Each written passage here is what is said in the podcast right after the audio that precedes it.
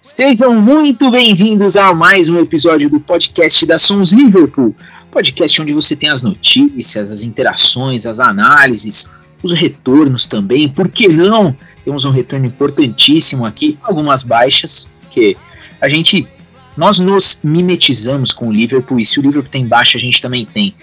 Mas é, essa música que você ouve ao fundo, ela não podia ser diferente. Numa semana em que o Liverpool só jogou em casa, só jogou em Liverpool, deixou a torcida maluca. Eu tive que trazê-lo, né? O menininho de Liverpool, o Golden Boy do nosso clube, é o som de Going Out de Jamie Webster que eu trago aqui esse podcast. Para quem não sabe, o Jamie Webster ele nasceu em 94. Ele é um, ele é um cantor nas horas vagas, né? Em inglês, ele é de Liverpool e ele é eletricista ele ganhou fama, porque enquanto ele trabalhava, ele criava músicas. E aí, o cara começou a tocar em pubs, começou a fazer sucesso e um vídeo dele viralizou demais, ele cantando Alê, Alê, Alê, numa, num pub lá em Liverpool, e quem chega para dar as graças ali, nosso querido Clopão da Massa, que já chegou com um copaço de cerveja, com um clopaço de cerveja, e já meteu Alê, Alê, já falou palavrão, e esse é o nosso querido Jamie Webster, que lançou o Growing Out aí nas últimas quatro semanas. Ele já chegou no top 10 das músicas mais tocadas do Reino Unido com Going Out. E é o som de Going Out, porque Going Out para todo mundo aí que a gente vai deixando para trás, né, como adversários. É, é o som de Jamie Webster que eu apresento aqui, trago tem um filme O Senhor dos Anéis, O Retorno do Rei, a gente poderia fazer um filme aqui, O Retorno de Pierce, Vince, que saudade que eu estava de você. Você estava sumido, mas você está de volta aí com a gente. Seja muito bem-vindo, Pierce. Boa noite, Diego. Boa noite a todo mundo que nos ouve. Um, um tempinho já sem aparecer, né? Alguns episódios aí, já de ausência. Mas estamos de volta. E já agradecer que eu tava lá no Twitter, né? Duas pessoas que mandaram mensagem, né, pra gente. O Ronaldo Boscolo que deu um feedback sobre a questão do áudio e tudo mais, elogiou o podcast. E a Samara Barbosa também, que falou lá no Twitter, elogiou a gente, tudo mais, falou que não perde episódio. Então só pra. Eu sei que se eu deixar pro final eu vou esquecer. Aí já vou abrir com isso, mas enfim. É, é isso, estamos de volta. Duas vitórias, duas boas vitórias e muita coisa para falar nesse episódio. E antes de seguir aqui, quero deixar dois recados. Primeiro, é um salve para essa dupla que deu feedback aí pra gente. Dizer que esse áudio tá muito melhor, né? O áudio desse episódio tá muito melhor. Fiz os ajustes e acredito que deu certo. E mandar um salve aí pro Lucas, que tá tão desaparecido. É, é, confiança, né? Que você ainda não editou o podcast. Você tá acabando de se comprometer de que vai estar melhor. Muito bem. Pelo contrário, eu já escutei o template. Haha, garotão já escutei o template espetacular, porque eu sou desses e eu já me planejo para não dar ruim. Mandar um salve aí pro Lucas, que tá mais sumido que a taça da Libertadores na galeria do Flamengo. Lucas, a gente tá sentindo sua falta, volte logo. E nosso querido Orlando, que estava com a gente na pré-resenha, mas por força maior não vai conseguir participar hoje, Orlando. Sentimos a sua falta. E dados os salves, eu sigo aí é, apresentando essa galera. Rodrigo, seja muito bem-vindo, trajado de maneira adequada para esse podcast, vermelho de alegria, sorridente, muito feliz. 10 gols nos últimos três jogos. Seja muito bem-vindo, Rodrigo. É isso. Salve, salve, Diegão. Salve, amigos da mesa. Dani Boy, um prazer enorme estar contigo aqui de novo. Nicolas, deixar um salve aí pro Lucas e pro Orlando que não puderam participar aí conosco. Um salve a esse grande feedback aí que o Dani Boy acabou de destrinchar aí pra gente, pessoal do TT. Valeu mesmo, galera. É muito bom, muito importante a gente estar tá recebendo esse, esse feedback aí da galera. Seja, tem sido sempre positivo, a gente tá ficando até mal acostumado, mas o negativo também vem para nos ajudar a melhorar críticas construtivas sempre são muito bem-vindas. Então, valeu aí, galera, pelo, pelo alô e continue acompanhando a gente aqui. É isso, né, cara? É, tava até brincando agora com o Nicolas, né, que é, ele perguntou, a gente tinha falado do atropelo. Nos últimos jogos só sido atropelo. Tive mistão contra o Porto, 2 a 0 tranquilo, sem sofrimento. Depois mais um 4 a 0 para cima da nossa base, né? Em cima do Southampton. Então vamos destrinchar essas duas, essas duas partidas aí, porque tá, tá bom demais essas últimas rodadas aí da, da Premier League pra gente. Eu fecho essas apresentações com ele. A nossa antítese moral, cívica, futebolística. O nosso, ele é rival só de camisa, mas ele chegou aí, ele cavou a vaga dele, igual alguns jogadores cavam pênalti. Nick, você que é o maior modelo de Minas Gerais, o figura proeminente nos melhores cenários da famosa BH, seja muito bem-vindo a mais um episódio do podcast da Somos Liverpool. Boa noite a todos. Boa noite, Diego. Boa noite, Dani, Theo. Muito bom te ver.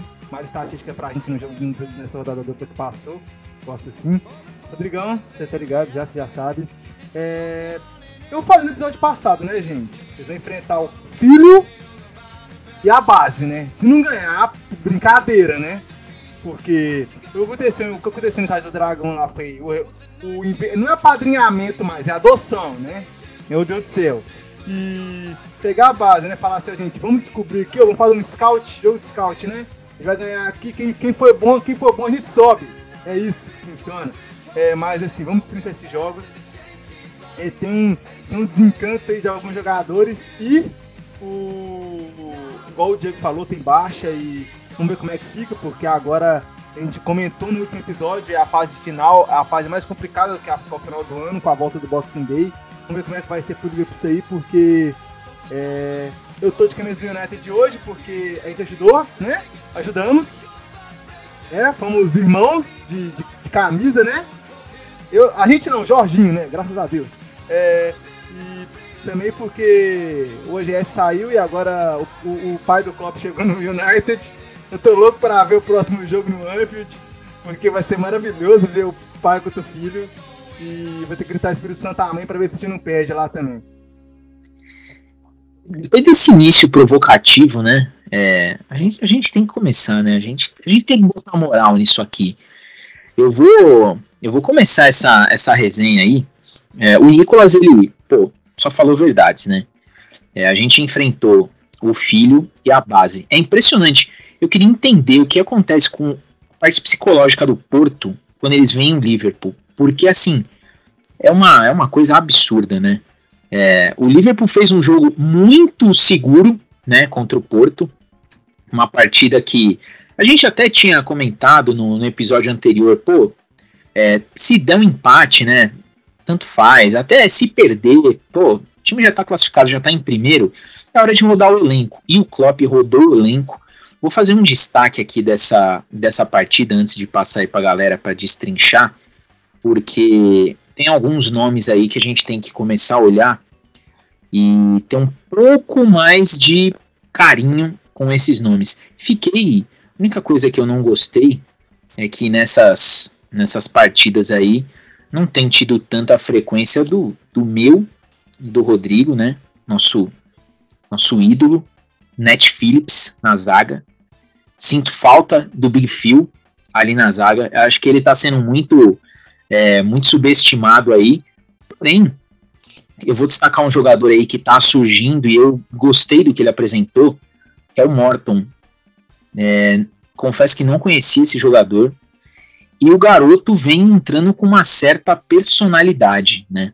Ele novinho de tudo, já vestindo ali a camisa, entrando em jogo de Champions e não se intimidou não, não se intimidou, foi bem, foi muito bem, jogou os 90 minutos da partida e teve regularidade.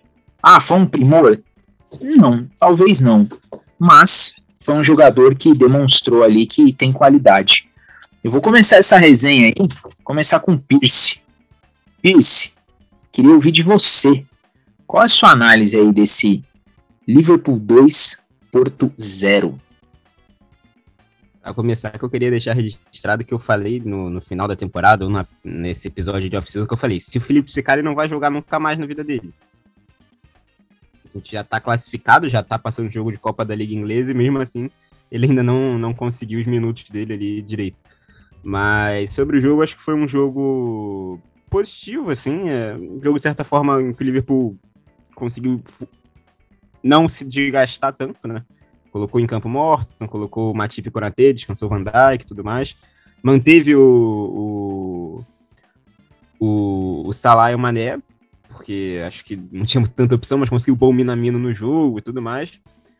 Acho que foi um jogo, assim, positivo. O Porto também ajudou esse jogo a ficar mais tranquilo, né? Porque se você parar para ver, o Porto só acertou um chute no gol. Então, assim, é... faltou ali, se fosse um adversário com mais qualidade, acho que a gente podia ter até enfrentado mais dificuldade, mas acabou não acontecendo. Um golaço do Thiago basicamente mata o jogo ali, e depois o Salah, que fede a gol nessa temporada, vai lá e faz outro bonito gol e mata o jogo. Mas acho que assim, foi um jogo tranquilo, aquele jogo ali já classificado. Acho que o Klopp não botou um time totalmente reserva, porque vale lembrar, né? Cada vitória na fase de grupos da Liga dos Campeões é, são 2 milhões e meio de libras para conta, então é importante uma vitória dessa. Mas acabou sendo excelente aí. Seguramos o Porto, né? Talvez isso seja até um peso pra gente na próxima rodada, porque agora o Milan tá com chance de classificar, né? Tá em terceiro. Se o Porto não ganha do, do Atlético e o Milan ganha, ganha da gente, o Milan classifica. Mas vai ser interessante, botou um foguinho ali no grupo nos outros, nas outras posições e foi um jogo bom, gol do Thiago, o Morton pegando rodagem, Neco Williams bem, gostei do Neco Williams. Então, tudo positivo assim, né? Sem nada muito negativo para falar. Rodrigo, jogar para você agora. Uma partida em que a gente, a nossa expectativa tava igual a meia, né? Lá no pé. E, poxa, não tinha muito o que fazer nesse jogo, né? Só que o Liverpool parece que tá ligando um modo Klopp de ser e mantém uma regularidade, um estilo de jogo, a movimentação. E assim, quem entrou, entrou para mostrar serviço. E até o Daniel destacou o Neco Williams, que não vinha tendo tanta oportunidade e tal. E nada como enfrentar o filho para você dar aquela, né, aquele up. Fala, pô, é agora. E ele aproveitou a oportunidade, bem ou mal, ele estava ali, ele fez o dele. É, e a gente dá mais um passo, né, no que seria o grupo da morte, a morte ao Liverpool. 15 pontos, 5 jogos, 100% de aproveitamento. E a gente vai fechar aí essa, essa primeira fase com, com um bom resultado, né? Acho que o Liverpool ele, ele entra agora para estragar a vida dos outros três que estão tentando alguma coisa. Sua análise inicial de Liverpool 2, Porto 0. Eu vou começar pelo, pela, pelo exemplo utilizado pelo Danny Boy do Nepo Willis. Realmente fez uma boa partida, me agradou. É, a gente que tem comentado nos últimos episódios de, de estarmos satisfeitos com reserva à altura do Robertson. É importante a gente poder ter um, um reserva não, que não seja a altura do, do Arnold, né, que eu acho que é bem difícil a gente encontrar no futebol mundial hoje, mas que pelo menos consegue manter um bom nível de atuação ali é, e o moleque ganhar uma rodagem, pegar mais confiança. É, atuou bem tanto defensivamente quanto ofensivamente, que é o seu forte. A gente conseguiu não passar sufoco ali pelo lado direito da nossa defesa. Então é um ponto positivo para isso. A grande mescla da partida poderia ter sido maior, eu até esperava um time mais reserva, vamos dizer assim, mas deu uma mesclada ali bacana. O Morton é, é, chama atenção, o, o menino Morton, que ele começa o passe, né, dá, faz um puta lançamento pro Salah iniciar o lance do segundo gol, que é o Salah tabela com o Henderson, deixa o zagueiro do Porto deitado. É, o que ele tem feito muito essa temporada, né? vários gols com o zagueiro de bunda no chão, o Salah tá, tá destruindo realmente. Então, mais um que ele deixou sem pai nem mãe ali, fez o segundo gol para selar a vitória. Como disse o Anibal, é um jogo tranquilo, é, o Porto realmente não, não trouxe muito perigo para a gente. A gente já imaginava um jogo mais tranquilo, por isso que a gente já pedia também uma rodagem do elenco. Importante o gol do, do Thiago, e que golaço, né, cara? Que classe tem esse jogador. É, é, é aquilo que a gente debateu no último episódio, a gente vem falando também na nossa resenha. É um cara que, bem fisicamente, ele destoa. Ele é muito acima da média. Ele Você é um cara que vai ajudar muito esse. Acha? É, ele é um cara que vai ajudar muito esse meio de campo do Liverpool, sabe? O negócio dele é realmente um problema físico. E, e podendo ver ele bem e conseguindo os golzinhos, também fez um gol na última rodada, né? Pela, pela Premier League, acabou que ele chuta, a bola desvia, mas o gol é dado para ele, enfim. Então é bom, é uma ótima confiança, é, é, tendo mais minutagem em campo. Na última rodada da PL, enfim, jogou aquele meio de campo que eu tanto peço desde a, desde a contratação dele, que é ele, Fabinho Rendo. Então, assim, isso é importante para os nossos jogadores que, teoricamente, estão vindo de período de lesão e alguns que não têm tido muita oportunidade. Essa partida contra o Porto foi essencial aí. E, como você bem disse, né, Diego, 100% até aqui. No jogo contra o Milan, pô, se botar o fraldinha por mim, tá tudo bem. Se puder ferrar aí a, a vaga do Atlético de Madrid, para mim tá ótimo. quero mais que o Simeone se exploda, entendeu? E é isso, seguimos. Nick, agora a, no, a, nossa antítese, né? Eu, eu, gosto, eu gostei da, da ideia de manter o, o Nick aqui, porque é legal a gente ver a visão do rival, né? E eu vou jogar para você dois destaques aí que o, que o Rodrigo colocou. Primeiro é o que o Salah tá fazendo. O Salah ele perdeu a vergonha, né? Porque ele, ele vai para dentro dos caras de uma maneira.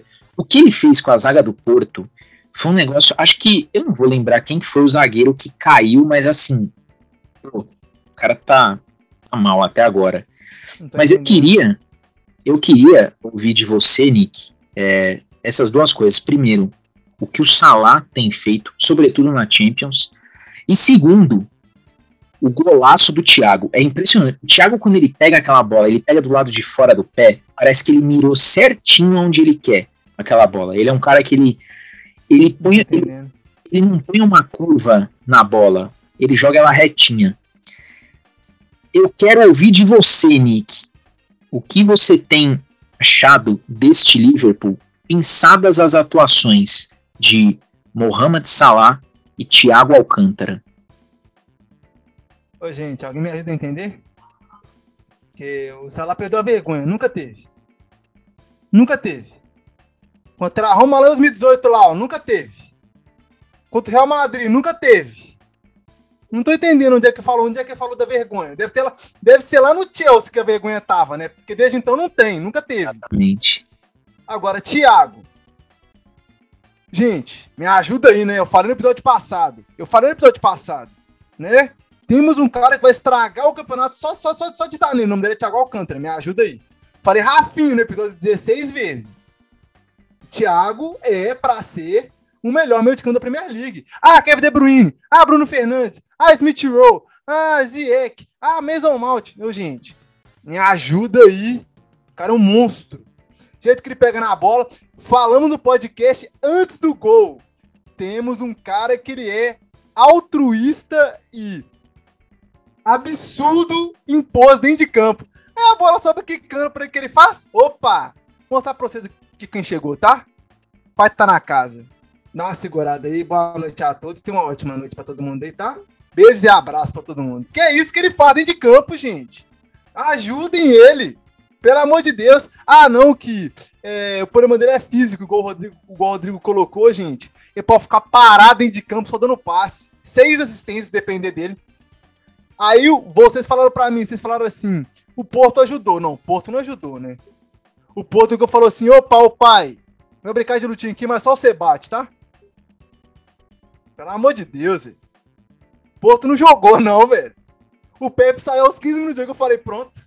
Aí eu coloquei o jogo na segunda tela do meu monitor e coloquei Paris Saint-Germain e Manchester City junto, pra assistir os dois juntos, porque eu assisti o ataque do Liverpool ou o ataque do Liverpool ou o cruzamento do Liverpool ou o escanteio do Liverpool. Ou falta do Liverpool ou lateral do Liverpool. Porque, gente, peraí. Coloca o ponto de vermelho, então. Que foi isso, cara. Foi isso. Terça-feira, não, quarta-feira não teve jogo. O Liverpool entrou, colocou em prática algumas táticas, colocou os meninos. Pô, gente, falar pra vocês, pro Minamino jogar bem, tem que ter adversário. Vamos, vamos ser sinceros aqui. Papo reto né? Não, ídolo do Rodrigo. Ah, Mas, pelo amor de Deus, não. Ele é do Minamino. Ele botou o nome Gente, é que agora, agora falando sério, eu coloquei os adendos que o Rodrigo falou, é partidaço dos dois, estão voando. Igual, igual, igual volto a falar, se ele, se ele jogar minutos reduzidos na Premier League, ele tem que ser poupado esse final de ano. O Thiago tem que ser poupado esse final de ano, não tem o que fazer. O Thiago tem que ser poupado esse Boxing Day, senão ele vai lesionar em janeiro. Não tem nada que a gente possa fazer. Se não for poupado, ele vai lesionar. Infelizmente é a realidade. Cada um entende o físico do jogador que tem. Eu aposto para você que o Klopp tem essa ciência, tem esse, tem esse entendimento. Tanto por, ser, por jogar contra ele na Alemanha, tanto por estar tá aqui com ele agora, na Inglaterra. É... E, o, e o Salah, ô gente. falar pra vocês. Vou, vou colocar um amendozinho pra colocar linha na fogueira nos comentários do podcast de hoje. Se a bola de ouro que é a parada desse não colocar o Salah no top 5 ano que vem, eu fecho minhas portas e falo, não, não vai dar, não. Porque não tem cabimento uma coisa dessa. O cara tá voando. O cara tá voando. Só tem um zagueiro na temporada inteira que parou o cara. O nome dele é Gabriel, Maga é, Gabriel, Ma Gabriel Magalhães. Fora isso, todo mundo foi abusado pelo cara. Todo mundo foi amassado pelo cara. O cara tá assim. Ô, Nicolas, pa parou, parou ele, mas mesmo, mesmo assim não conseguiu segurar o time, né? Porque ele tomou um vareio. Não, é, parou ele, parou ele. Mas pra parar ele, gerou espaço pro time. E eu vou colocar um adendo que ninguém colocou aqui. Ô, gente, Diogo Jota tá voando também, viu? Pelo amor de Deus. É outro. Que menino bom, hein? Que centroavante bom, hein? Ah, não. Rápido. O maior português sem atividade. Não, pelo amor de Não, você tá me tirando. Boa noite. Aí você tá de brincadeira comigo, você tá de brincadeira comigo, tá? Eu vou. Ó, oh, minha voz até foi embora. Eu vou ter que falar pra você que é o nome da UEFA, tipo, agora é UEFA Cristiano Ronaldo Liga esse ano. Me ajuda isso que não dá. Aí agora não até posso... quando? Eu aposto que das oitavas. Aí daí pra frente ele já não vai mais estar, mas aí já é uma história pra gente ver no próximo ano. Ô Daniel, você tá duvidando do Cristiano Ronaldo? Eu já fiz isso aí não, e, não, e não deu certo. Não é do Ronaldo que ele tá duvidando. É, mas, mas... É, mas é por isso, é por isso a camisa do Manchester. É porque, assim, gente, já que ele deu uma brecha, eu falar, agora temos trabalho. É, não, tem, não, tem, não tem o que fazer, não tem o que fazer. É, se brecha, se der tempo, no final eu complemento sobre a questão dessa, dessa janela, dessa, dessa brecha de, de ter trago o Rangnick para cá, porque é até bom falar, porque para quem torce pro Liverpool e não, não sabe a história do Klopp, tem a ver com ele, a história dele. A história do futebol global hoje passa por ele, porque hoje a gente tem quatro técnicos alemães no topo do mundo e os quatro foram alunos dele. Então, assim, se deixar a brecha, no final a gente fala, mas assim, é, Vai ser engraçado. É, não, o Liverpool tá voando. Tá voando. É, o Daniel falou uma coisa interessante. Joga ele, no, joga ele na fogueira. Se, se o Milan conseguir jogar é, semana que vem o que jogou na primeira rodada e o Liverpool poupa, poupa jogadores, dá pra, dá pra colocar que o Liverpool pode perder. E se perder, eu, eu se eu fosse o Klopp, eu entregaria. Foda-se, eu vou falar na moral. Se eu fosse o entregaria, por que eu entregaria? Porque o Simeone tá fora da Champions. Olha que maravilha. Eu entregaria.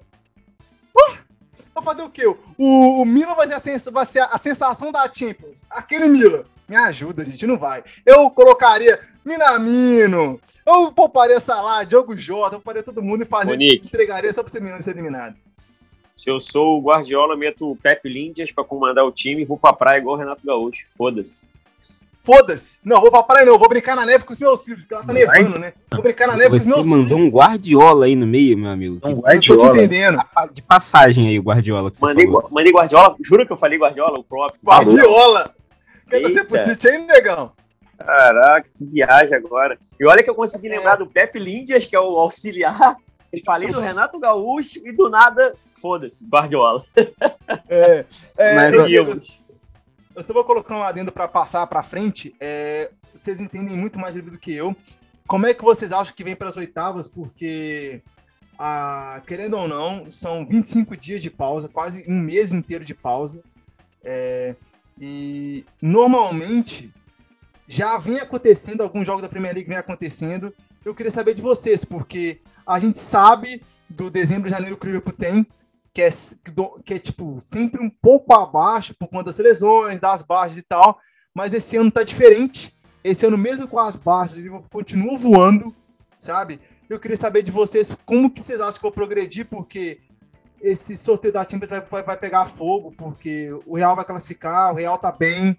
É... Só o Barcelona pode ser eliminado, possivelmente. Meu sonho de criança. Mas eu quero saber a opinião de vocês sobre isso. É, só pra. E aí vai entrar nesse assunto. É, duas coisas. Uma coisa que o Rodrigo falou do Thiago estando de fora da área. E o. É, ou foi o Nicolas, não lembro mais. Mas é algo que o Rodrigo pedia bastante. O Liverpool é o time que mais fez gol de fora da área nessa temporada da Champions League. Não só na Champions League, mas na Premier League vem fazendo também, né? Só uhum. pegar a Champions League, a gente lembra do Keita contra o Atlético de Madrid, o Henderson contra o Milan. o Firmino contra o Porto, agora o Thiago contra o Porto de novo, e talvez tenha tido mais um aí que eu esqueci nesse meio de caminho. É, mas tem sido uma característica do time. Então, é, o próprio que tá fazendo golaço na Premier League desse jeito e tudo mais. Então é algo que mudou um pouquinho em relação à temporada passada, é interessante observar. E de resto, sobre o que o Nicolas falou de poupar o Thiago Alcântara. Só uma vez sobre fora da área, o cara que tem que fazer isso não faz, né? Com o Oxley Chamberlain. É verdade. é verdade. E sobre o que o Nicolas falou de poupar o Thiago, aí vem uma informaçãozinha, né? O Klopp confirmou que o Keita tá de volta, tá disponível. Então, provavelmente a gente pode ter o Keita voltando aí para essa reta de dezembro e vai poder ajudar nisso aí até ir lá para a Copa das Nações Africanas.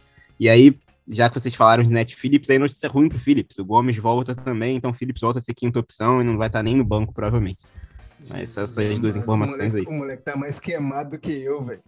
Aproveitando isso aí que o, ah, desculpa, Dani Boy. Só aproveitando você mesmo, é, só confirmar aí pra gente, caso seja verdade, parece que na Copa Africana de Nações a gente só perderia dois jogos sem Mané e Salah. É, é, é fato isso daí? Eu, eu, li isso daí em algumas, algumas postagens no Twitter, mas eu não, não consegui buscar a fonte. Então, foi na Sky Sport que soltaram isso, só que tem um pequeno detalhe aí. É confirmado que o Liverpool só vai. Confirmado por enquanto, sim, só esses dois jogos. Só que isso aí você tá contando só com a fase de grupos, né? Quanto mais longe for o Salah, o Egito e o Senegal, mais tempo a gente vai ficar sem eles, assim. Então, depende Torcer de... para eles rodarem logo na fase de grupos e é isso mesmo. Exato. É nóis. É, provavelmente não vão, porque são duas das seleções mais favoritas ali que tem.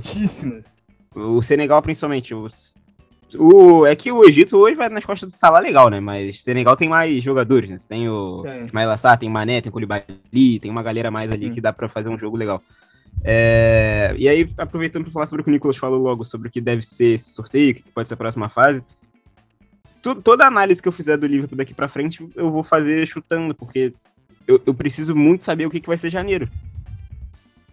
Porque se Salah e Mané e Keita vão para a Copa Africana de Nações com um time em segundo na Premier League, mantendo esse nível, e volta com um time em quarto e tomando porrada e caindo dos negócios, e não fazendo gol, já é outro cenário, é, muda a pressão, muda tudo, assim, então. Calma, a, calma aí, É uma característica calma, da Champions League também, isso, né? De você virar o ano, às vezes um time vira a fase de grupos meio mal e volta muito bem, ou vira muito bem e volta meio mal, é algo que acontece. Mas acho que com o Liverpool essa temporada, janeiro vai ser determinante para o resto da temporada, para saber o que, que, vai acontecer e tudo mais. Mas então, aqui, que... deixa eu fazer uma pergunta para você, que já que você puxou o assunto da Copa das Nações. Vai rolar no meio do campeonato? É, pô, vai ser agora em janeiro vai ser. Virou, virou, virou Brasileirão? É, isso aí é o problema de calendário. Ele teve uma edição de Copa das Nações Africanas que eles corrigiram e colocaram no meio da temporada europeia e logo depois eles voltaram para o modelo que era anterior de perder os jogadores.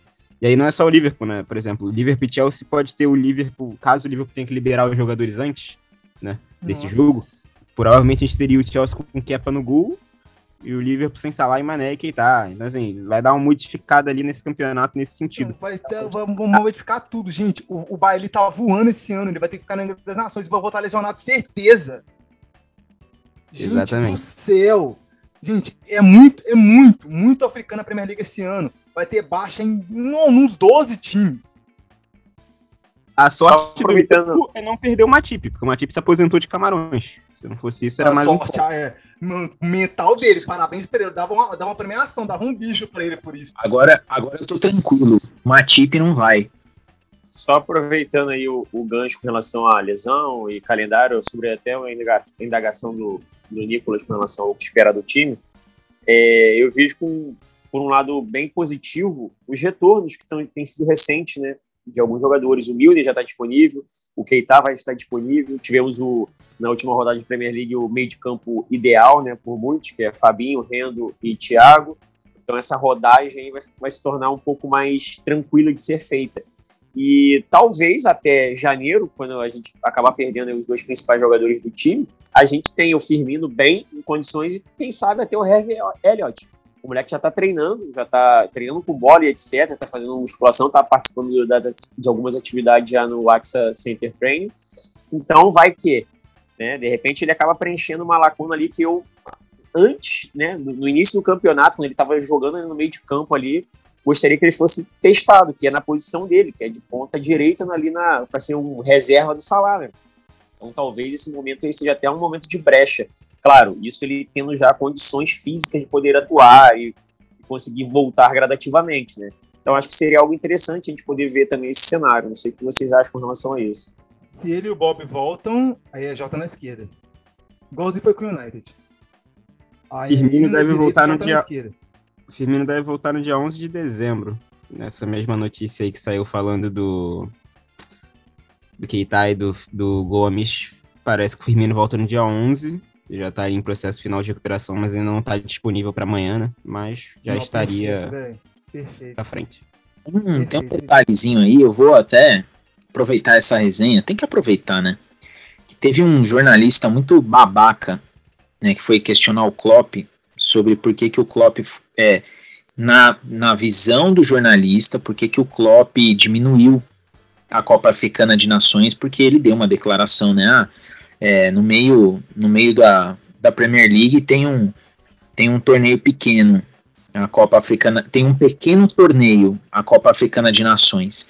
E o cara usou, é, pensou no adjetivo pequeno como o Klopp diminuindo e não entendeu que o Klopp criticou o fato da competição ser no meio da Premier League. E até o cara falou, pô, você não criticou a Eurocopa. Dá vontade de responder, né? Cara, quando tava tendo a Euro, não tava tendo o campeonato inglês, né? E aí, dentro dessa questão, dessas possíveis perdas do Liverpool, fica um questionamento que a gente sempre coloca aqui, que é a questão da variação tática do Liverpool. Agora a gente vai perder Salah e Mané. Não seria a hora de começar a pensar, principalmente, ó, vai pegar o Milan, muda um pouco o time, vamos mudar esse tridente da frente para já pensar quando a gente for passar pelo calvário de estar sem os maiores africanos de todos os tempos da história da humanidade.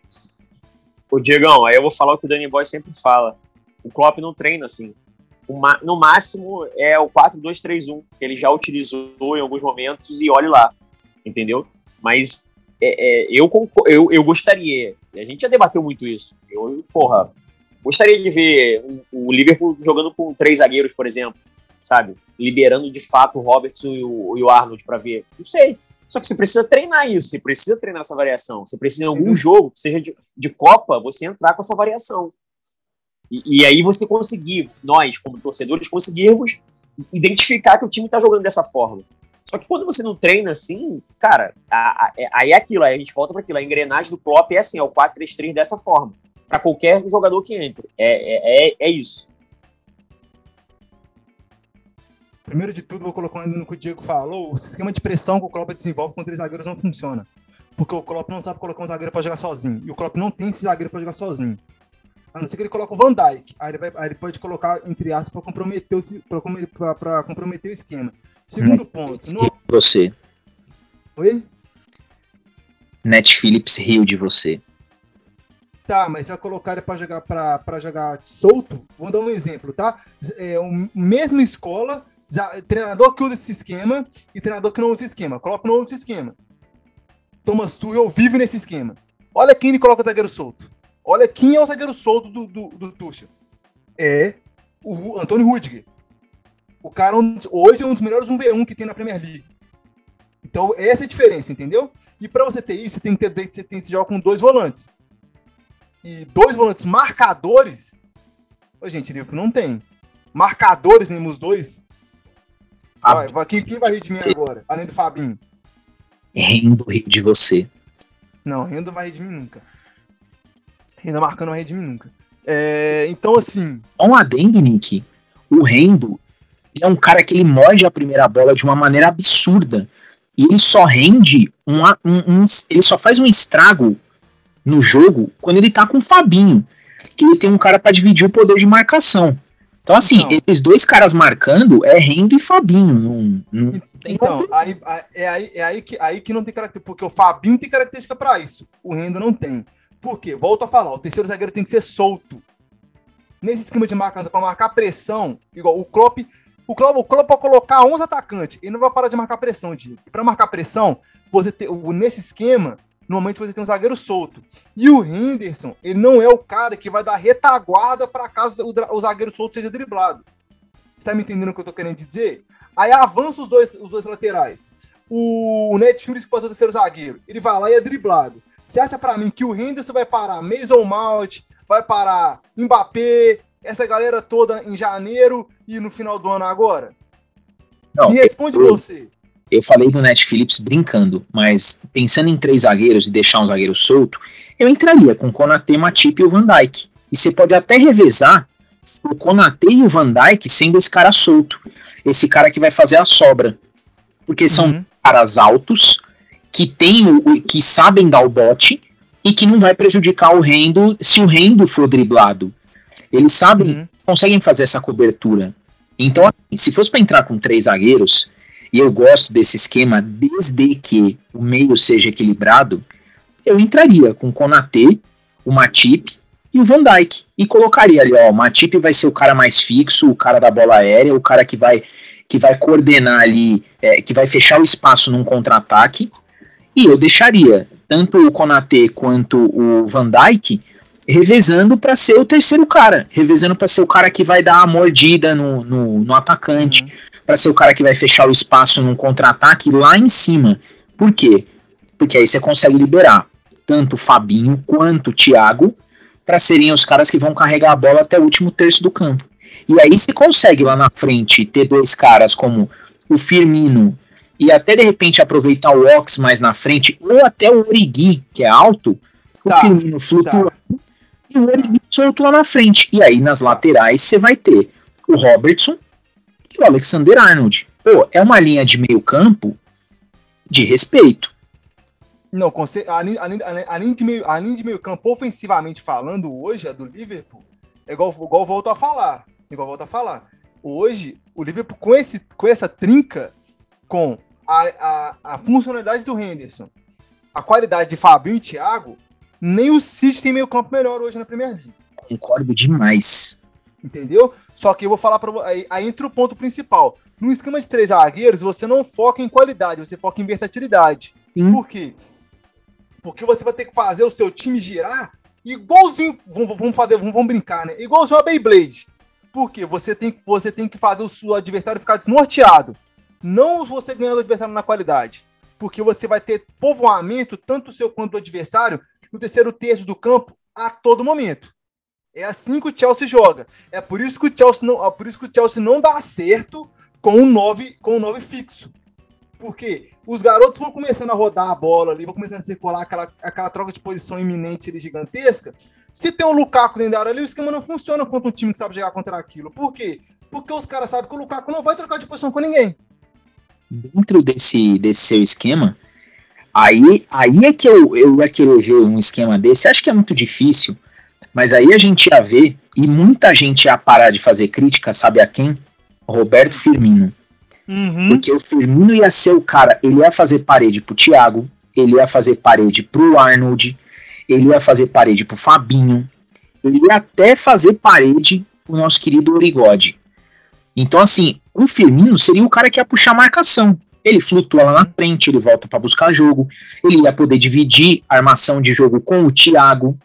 Então, assim, é, é um esquema que, poxa, É curioso. é curioso. Se o Klopp colocasse, se olha um meio campo que você tem é, Robertson, Fabinho, Henderson, Thiago e Alexander Arnold, e na frente você tem o nosso querido Firmino flutuando de ponta a ponta e espetado lá na frente o Origi, cara, é jogo pra você saber que no rebote você tem um cara lá na frente que vai empurrar pra dentro do gol, você vai ter um cara que vai flutuar de ponta a ponta sem ter medo de ser feliz. Joga Pierce.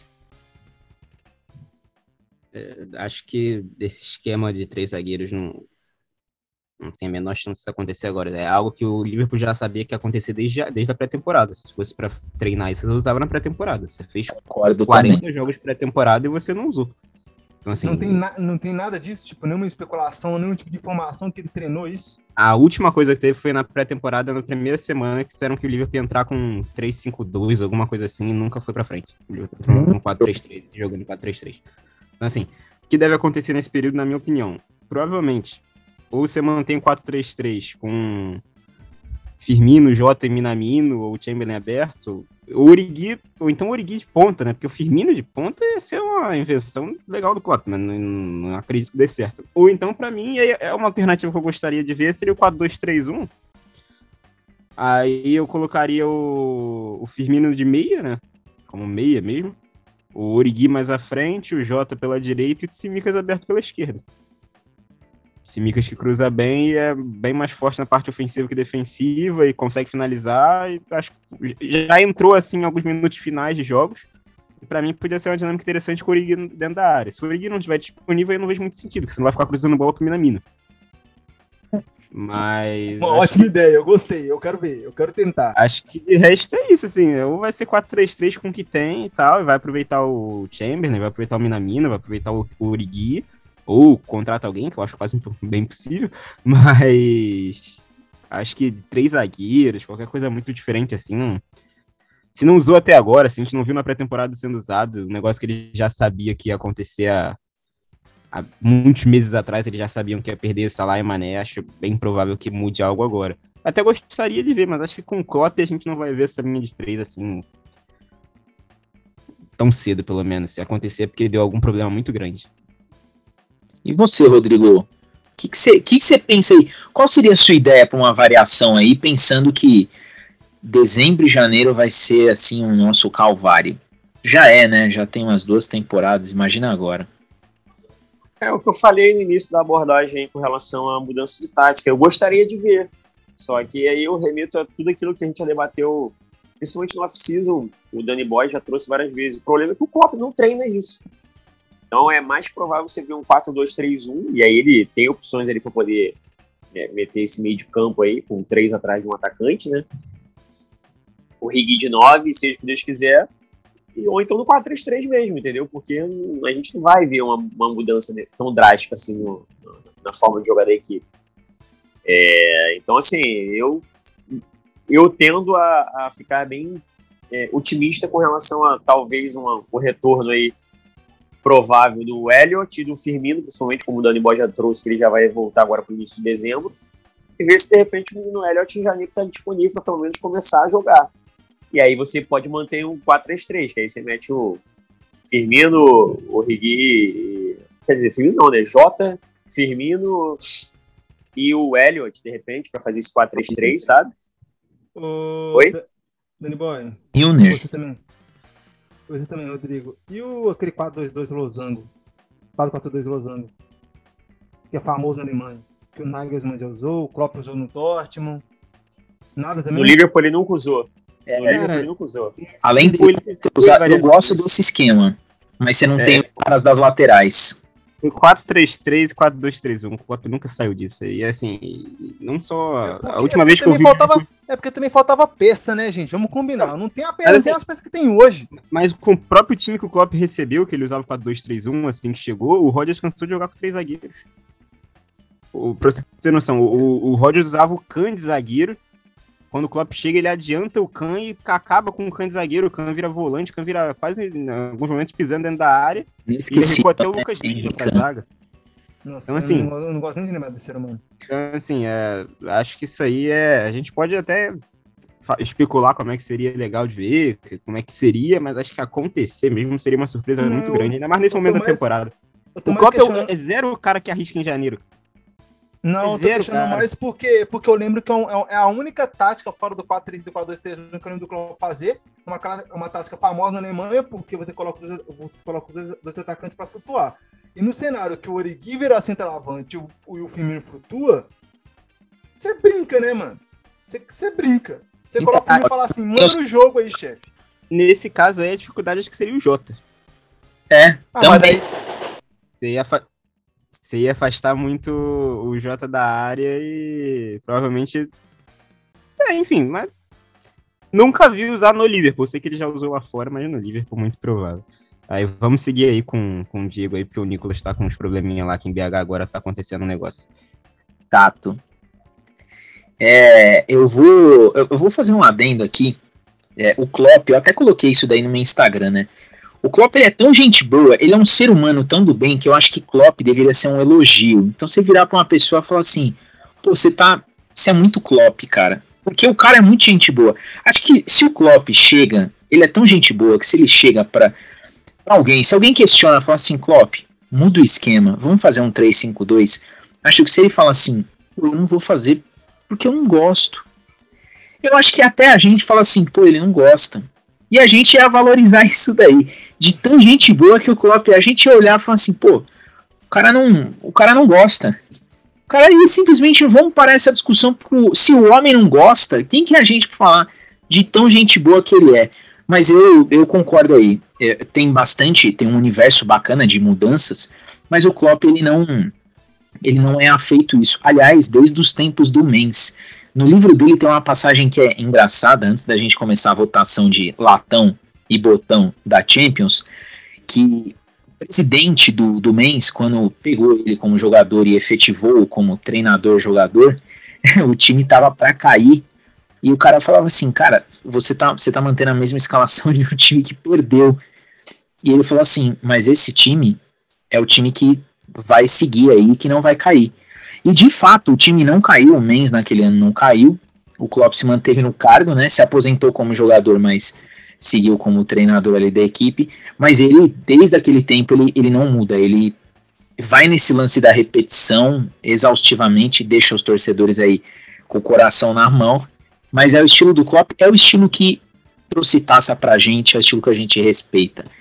Eu vou aproveitar aí essa, esse momento, vou, vou pegar o nosso, o cara, um cara aqui, aqui desse nosso sketch, que é um cara Klopp pra caramba, Nick, jogador de botão, Liverpool 2, Porto 0.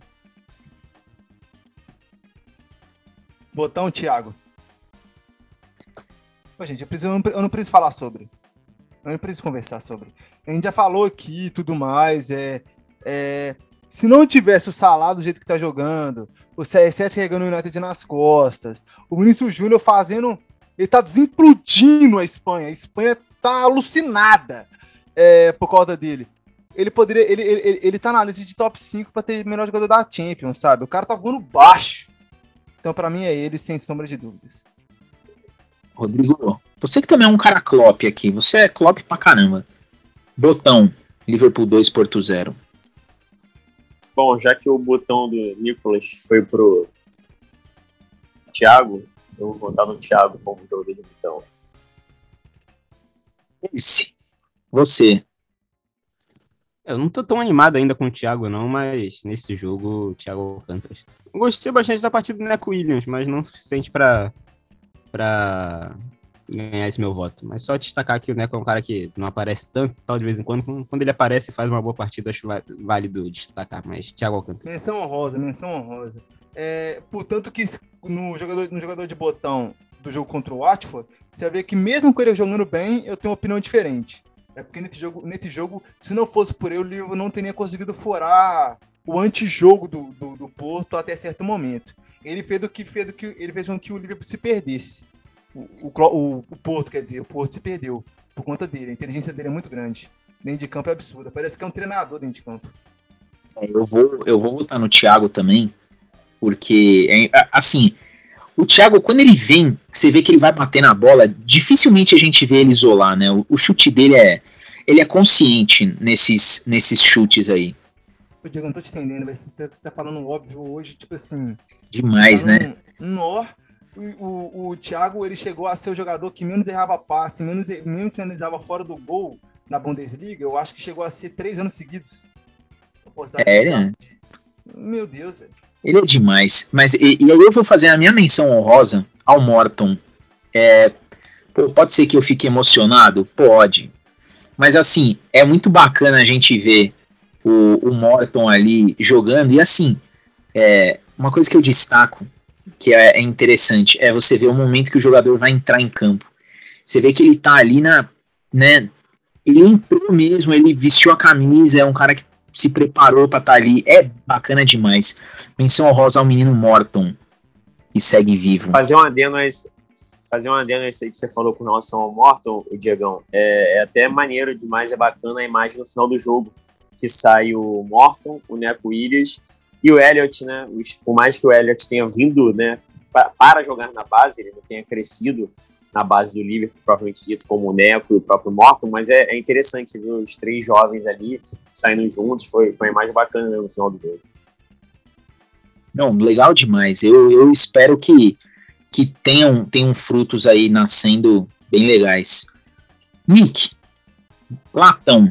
Quem que você joga na latinha de alumínio desse jogo? Liverpool 2, Porto 0. Latão. Eu tinha que jogar o Porto, né? Pelo amor de Deus. Pode jogar. É muito difícil. Contra, contra o Porto, assim, Contra o Watford, até eu já tenho na minha cabeça, mas contra o Porto é contra o Watford, não, contra o Southampton, falei besteira. É, eu até tenho na cabeça já, mas o problema é que esse jogo não é, não, não é, não é só pro jogo, tá? Eu vou fazer, eu vou fazer essa menção porque essa, essa, essa escolha porque não vem apresentando futebol digno de ser Liverpool na fase do Vive. Já tem vários jogos e tá sendo colocado só porque não tem opção. Porque se tivesse, já teria reserva. Oxley Chamberlain. Sabia.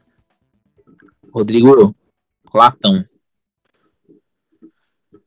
Eu sigo o relator. Ox. Você, Latão. Constantino Tsimikas.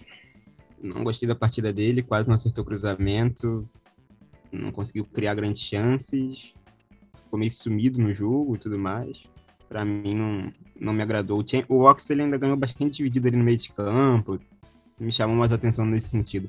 O Simicas eu achei mais apático no jogo e natural também, não é todo jogo que ele vai ser decisivo lá no, no ataque, mas nesse aí ficaria com ele como latão. Eu vou de Ox, porque o Ox, ele.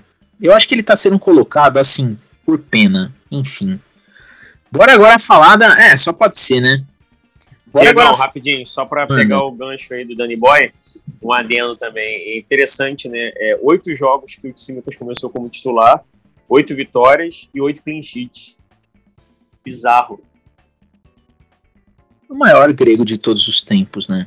Não tem como. Se você voltar na mitologia, você não encontra ninguém como Tsimikas. É, é isso. É tipo voltar no Egito. Ah, o Egito antigo teve os faraós tal. Alguém foi maior que o Salah? Na história dos faraós? Não. Então, na, na história dos faraós, os caras deixavam zagueiro sentado? Não. Então, assim, não tem muito o que discutir, né? Vamos pra. Vamos pro jogo da nossa base, né? Contra a nossa base ali. Southampton. Um jogo que, poxa, é, eu confesso que eu tava com uma expectativa ali até interessante para essa partida, tá? Tava com uma expectativa boa. Hum? Tá, de um jogo legal. Eu falei, pô, o Southampton vai dar uma dificultada, vai, vai criar uma situação e tudo mais. Mas, poxa. Agora eu vou falar que nem o Nicolas. Me ajuda aí, né, Diego?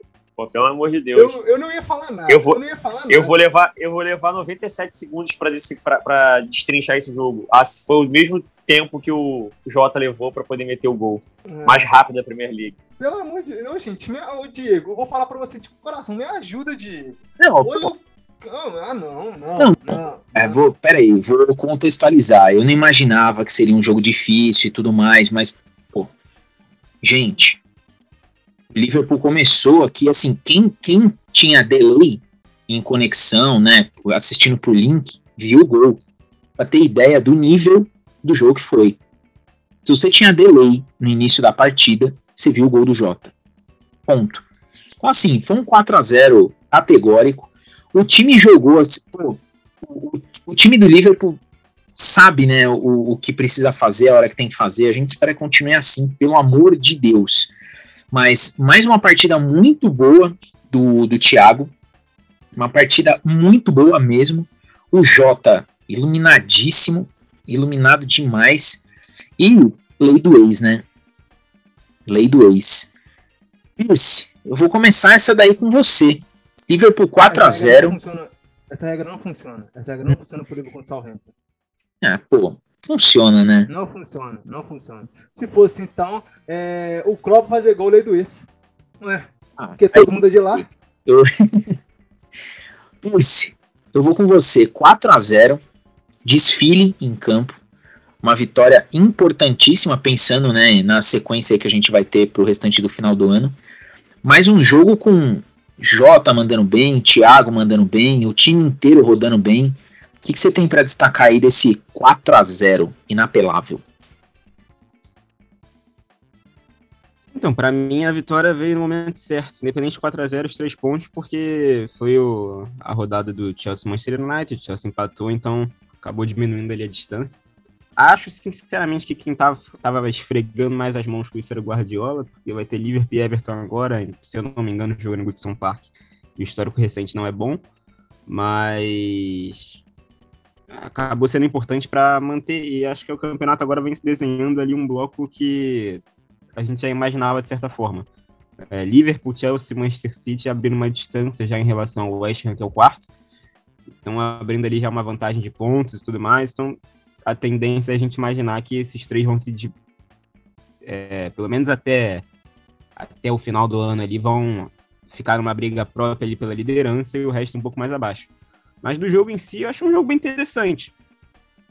É... O Alisson fez algumas defesas, então, assim, o Southampton levou perigo ao gol em alguns momentos, mas assim, o gol cedo é, é, é muito duro você começar tomando gol cedo do Liverpool, porque o, o Klopp tem essa característica dos primeiros 20, 15 minutos ali, ele pressionar bastante, tanto do primeiro quanto do segundo tempo. Quando sai um gol ali, você Amassar. já... Você já, você já sai, e, e, um grande exemplo disso, por exemplo, foi o 3x0 no Enfield, né? Do, contra o Manchester City naquela Champions League. O Guardiola fala isso, que ele chega e quando ele viu já tava 3 a 0 e Não tinha mais o que fazer. Então, e você toma esse gol cedo e aí para um time que já é mais fraco que o Southampton, você olha a escalação do Southampton, tem poucos jogadores ali que você que enchem mais os olhos. Eu gosto bastante do livramento, gostei da partida do Lian. O Art Prose é bom jogador, mas falta muita opção ali. O Thiago é interessante, mas Armstrong, o, o Broja ainda bem fraco e tudo mais. Então, o assim, ataque acabou... sempre muito fraco. O ataque, depois que o Danny Ings, o ataque caiu muito. E aí, assim, acho que é um jogo interessante. Foi um jogo bom. Foi um jogo bem interessante você ver o... uma dinâmica um pouco diferente, né? Porque o Southampton ele veio para tentar pressionar e falhou miseravelmente, mas é, tentou pelo menos. E acho que assim, um jogo tranquilo também, outro jogo que o Liverpool parece que parou de jogar com 60 minutos e é isso, vamos esperar pelo próximo. O Jota, cara, é. Como o Nicolas falou, ele é iluminado, assim, ele tem essa capacidade de fazer gol que é bizarro. Acabou empatando com o Sadio Mané como vice-artilheiro né, da Premier League. E por mais que é interessante como ele tem essa capacidade, como ele faz bastante gol, ainda assim ele perde uma grande chance por jogo, é, quase sempre.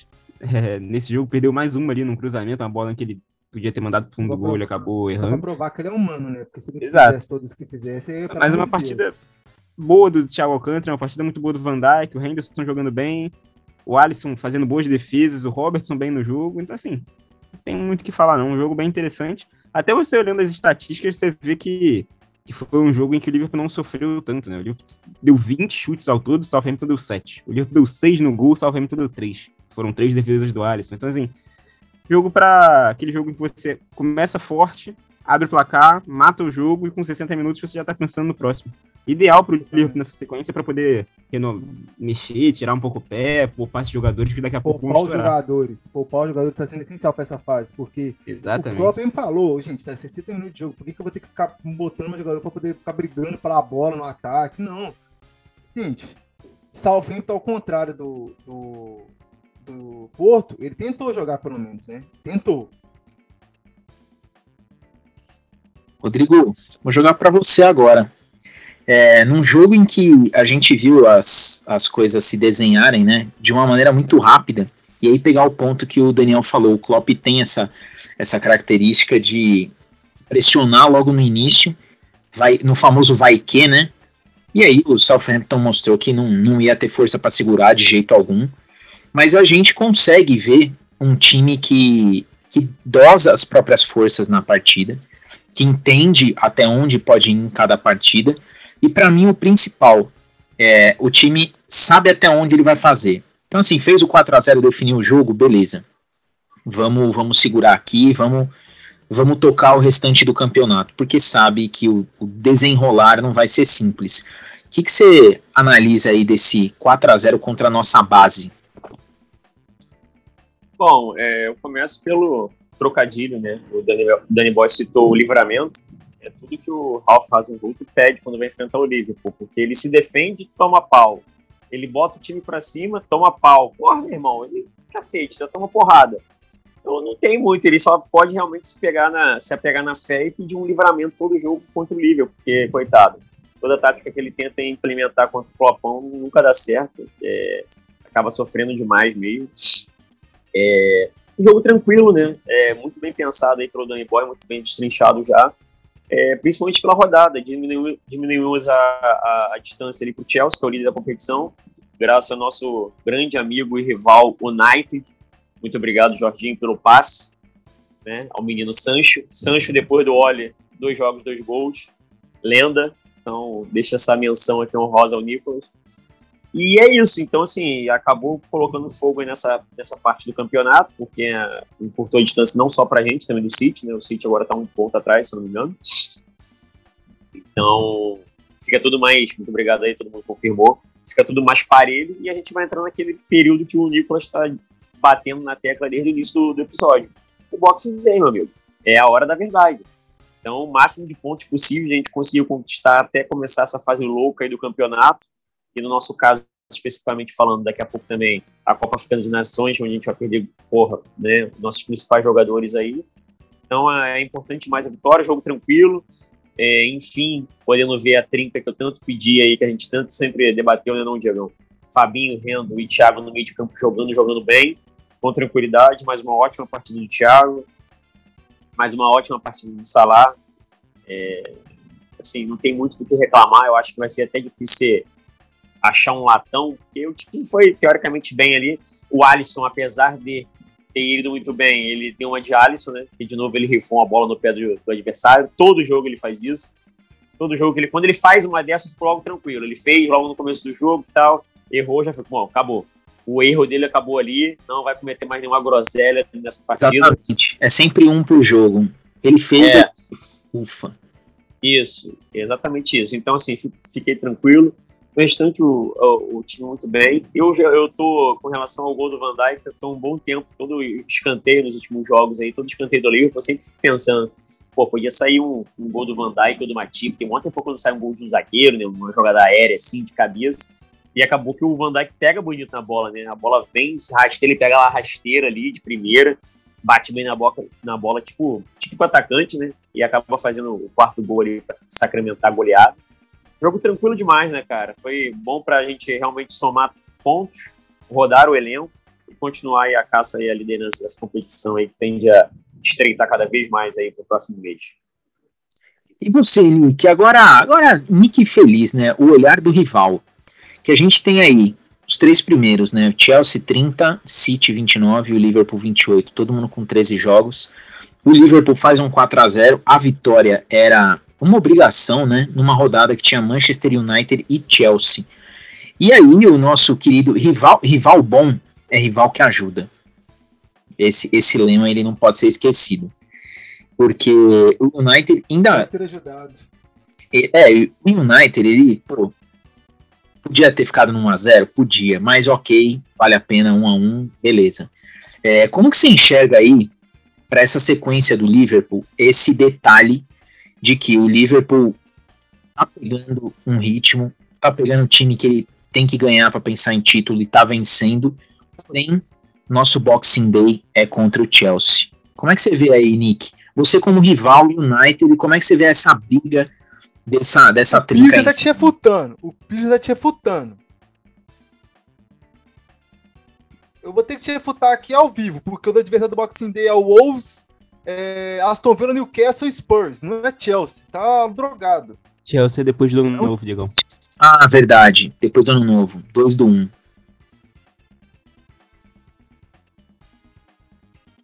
Diego. Ô, ô, ô chefia aqui. Se quis me zoar, eu aqui, eu vou zoar o resto da semana, tá? Já vou colocar aqui para os torcedores Ô, gente, pessoal que ouve, zoa o Diego lá, comenta zoando o Diego, porque esse aqui foi brincadeira. Começando a falar, destrinchar de uma vez, vamos, vamos, vamos para a brincadeira. Confundi. Eu pensei, no Boxing Day eu pensei em Ano Novo, não pensei em Natal. E 2 do 1. Um. Tá, vamos lá, vamos começar bonitinho a falar um pouco do jogo. É, o Southampton tenta. Vou colocar uma linha interessante aqui que eu vou brincar demais com vocês a partir de agora. O treinador do Southampton também é professor do treinador do Manchester, tá? É aluno, quer dizer, vamos brincar. E é aluno da mesma safra do Klopp, então o Klopp conhece ele desde sala de aula. desde treinamento, escolas e, e integrações. Neste caso, eu, eu, falo, eu falo que é a base mesmo, digo, não só porque o Liverpool, o Liverpool pega jogador do Southampton, é a base por ser a base. O, o treinador do Southampton ele puxa muito a base do que o Klopp, o Klopp pratica, o Klopp conhece ele como a palma da mão dele, e o Klopp treina mais tempo do que ele. Então acaba que, portanto, que quando ele ganha do, do Klopp ano passado, ele até chora no campo, porque ele nunca tinha conseguido isso na carreira. Aí você vai falar para mim que só porque ele conseguiu ano passado vai, vai, vai virar tradição? Não vai, gente. Não vai. Ainda mais que o time voando do jeito que tá. Jogo controlado. É o, o Southampton tenta as suas possíveis é, condições incomodar. Incomoda, mas incomoda aquela questão, tipo assim, tá na margem de risco ali de um jogo, de um jogo ofensivo. Não tem como jogar ofensivamente não ser chutado pelo menos umas duas vezes ali. Se o goleiro trabalhar um pouquinho. E o Alisson controla tudo, quase que deu uma brincada ali, falou assim, opa, vou deixar tudo emocionar aqui e tal, mas tudo nosso. É... E é isso. Agora para as próximas rodadas. Já falei, né, gente? Vamos rodar o elenco, né? Vai poupar o Thiago, o Keita vai voltar. A gente tem aí os meninos que estão vindo bem para poder colocar. A gente vai ter, é, se Deus quiser, o Klopp entregando o jogo para o Milan para eliminar o Atlético de Madrid. Então vai rodar ainda mais o elenco e tudo mais, entendeu? Então, assim, é rodar o elenco, fazer acontecer as coisas, continuar fazendo ponto até o ano novo. Por quê? Pela minha análise, pelos jogos que, que, que o Chelsea, que o Liverpool tem, Chelsea, olha lá, falou do novo, tô lembrando do Chelsea, tô pensando em Chelsea. Gente, vamos lá. Aston Villa. Se quiser tomar o 7x2, eu ficaria feliz, mas, né, vamos, vamos falar a verdade. Newcastle, me ajuda. Tottenham, me ajuda de novo. Leicester, Aí temos um jogo, mas ainda assim tá abaixo, né? E aí já é Boxing Day, Leeds. Aqui é um problema. Leeds vem bem, é o Bielsa, ele incomoda todo mundo quando consegue implementar um jogo. Aí pode ser que incomode, pode ser, mas também pode ser todo 5x1, igual foi. Tá. E aí, possivelmente, vem o Leicester pela Premier League, porque o primeiro Leicester é na Copa da Liga vem o Leicester na Premier League e aí já é ano novo, né? Aí é contra o Chelsea. Até lá, é, é possível que o Liverpool ganhe todos os jogos. Basta o Klopp efetuar o jogo que ele, que ele quer efetuar, que é o quê? Rodar o elenco, saber contra quem poupar, contra quem colocar, quais mudanças fazer, quem entrar, quem não entrar, porque possivelmente é, poderemos ver que o, que o Liverpool vai com para o jogo contra o Chelsea muito mais forte. Mas aí entra o ponto. Eu não acho, eu não acho que ele ganha do Chelsea no dia 2. Sem, sem, sem clubismo, sem emoção, porque eu acho muito complicado, porque o Liverpool vai entrar no jogo de, com a fase muito boa, com a fase voando e tal, respeito muito isso. Só que o Chelsea pode estar voando junto com ele e ele vai estar, e o Chelsea, volta a falar, vai estar com sangue nos olhos perante a expulsão no Enfield, como foi o jogo no Enfield, então é, e o jogo é no Stamford Bridge. Então eu acho que o Liverpool tem que fazer os pontos o máximo possível para se caso perder ou empatar contra o Chelsea lá no Stamford Bridge, tenha, tenha encargo de folga para dar conta de, de correr atrás disso aí sem problema nenhum. Ou tá com folga a ponto de virar líder e perder os pontos, perder os dois ou três pontos sem sofrer. Que eu vou até colocar aí. 2x0 Liverpool em Stamford Bridge. Eu acho que eu acho que esse jogo é um jogo chave porque o Manchester City pega o Arsenal um dia antes. Então assim, ou o Liverpool ganha e desponta na briga pelo título, ou você, lembra a última vez que o, o Arsenal trabalhou com o Manchester City? Não. não, não você pode nos recordar aí quando quando que foi? Bergkamp era o 10. Bergkamp era o 10. foi o técnico anterior, o Wenger, cara.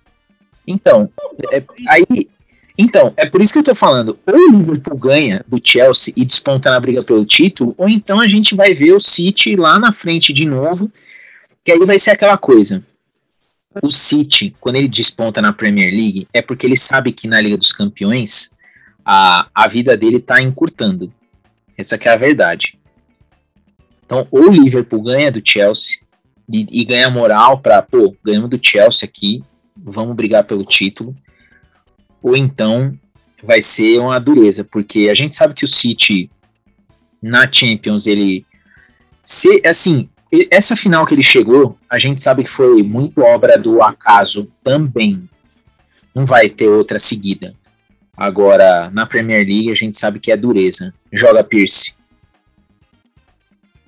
É, então, sobre a questão da sequência e tudo mais, para mim aí tem um, um, problema sério. Eu, particularmente, eu sempre achei que o Liverpool ia na briga, mas para mim a gente perdeu o campeonato em janeiro. E ainda acho que isso deve acontecer ou pode acontecer. É, para mim, a, a, grande diferença ali na frente é consistência defensiva, cara. Chelsea tem 31 gols marcados e 5 gols sofridos. Manchester City tem 27 gols marcados. Até menos do que o City costuma ter. Normalmente o City costuma ter entre os melhores ataques. Dessa vez é só o terceiro. E 7 gols sofridos. O Liverpool tem 39 gols marcados. 39. Isso aqui deve ser o melhor ataque da era Klopp nessa altura do campeonato. Eu não tenho essa informação, yeah, mas acredito yeah, que seja. É, mas é. 11 gols sofridos. A diferença do Liverpool pro Chelsea são 6 gols. Isso é mais do que a quantidade de gols que o Chelsea tomou no campeonato. E aí isso gera jogos como contra o Brighton, jogos como contra o West Ham, jogos contra, como contra o Brentford, em que a gente não consegue cravar. Eu não consigo olhar tão otimista quanto o Nicolas e falar que até o jogo contra o Chelsea a gente pode ganhar todos. Poder pode, mas não acredito que vá. Por exemplo, esse joguinho aqui, ó, contra o Everton, próxima rodada. O Everton teve, nos últimos cinco jogos do Everton, foram quatro derrotas e um empate. É a cara da gente empatar em 2x2 com, com o Everton no Goodson Park. Pô, gente, mas aí também, aí também eu vou falar pra você. Se o Liverpool tiver de 19 adversário, não tiver um adversário que ele tropeça, é igual o Chelsea. O Chelsea pode pegar o Manchester do Mourinho brigado com, com o Manchester. O Manchester vai lá e faz 2x1 e tem Forbridge no Chelsea, porque o Chelsea é famoso por perder.